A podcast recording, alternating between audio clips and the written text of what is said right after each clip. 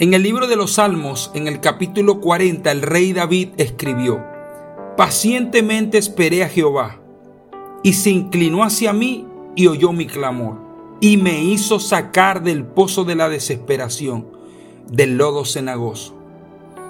Amado, no es tan fácil esperar cuando estás desesperado.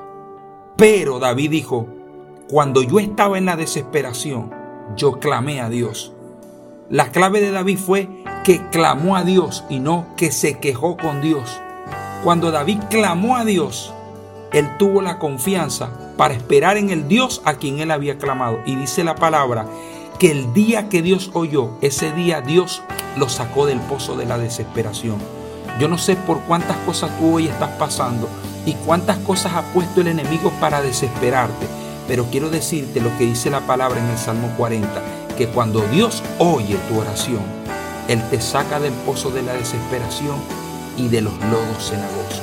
Yo declaro en el nombre poderoso de Jesús que en esta temporada Dios te da libertad para sacarte de todos los momentos de tribulación en donde el enemigo ha querido desesperarte a ti y a tu familia en el nombre de Jesús. Declárate en victoria y declárate en libertad. Y en los próximos días saldrás de la desesperación.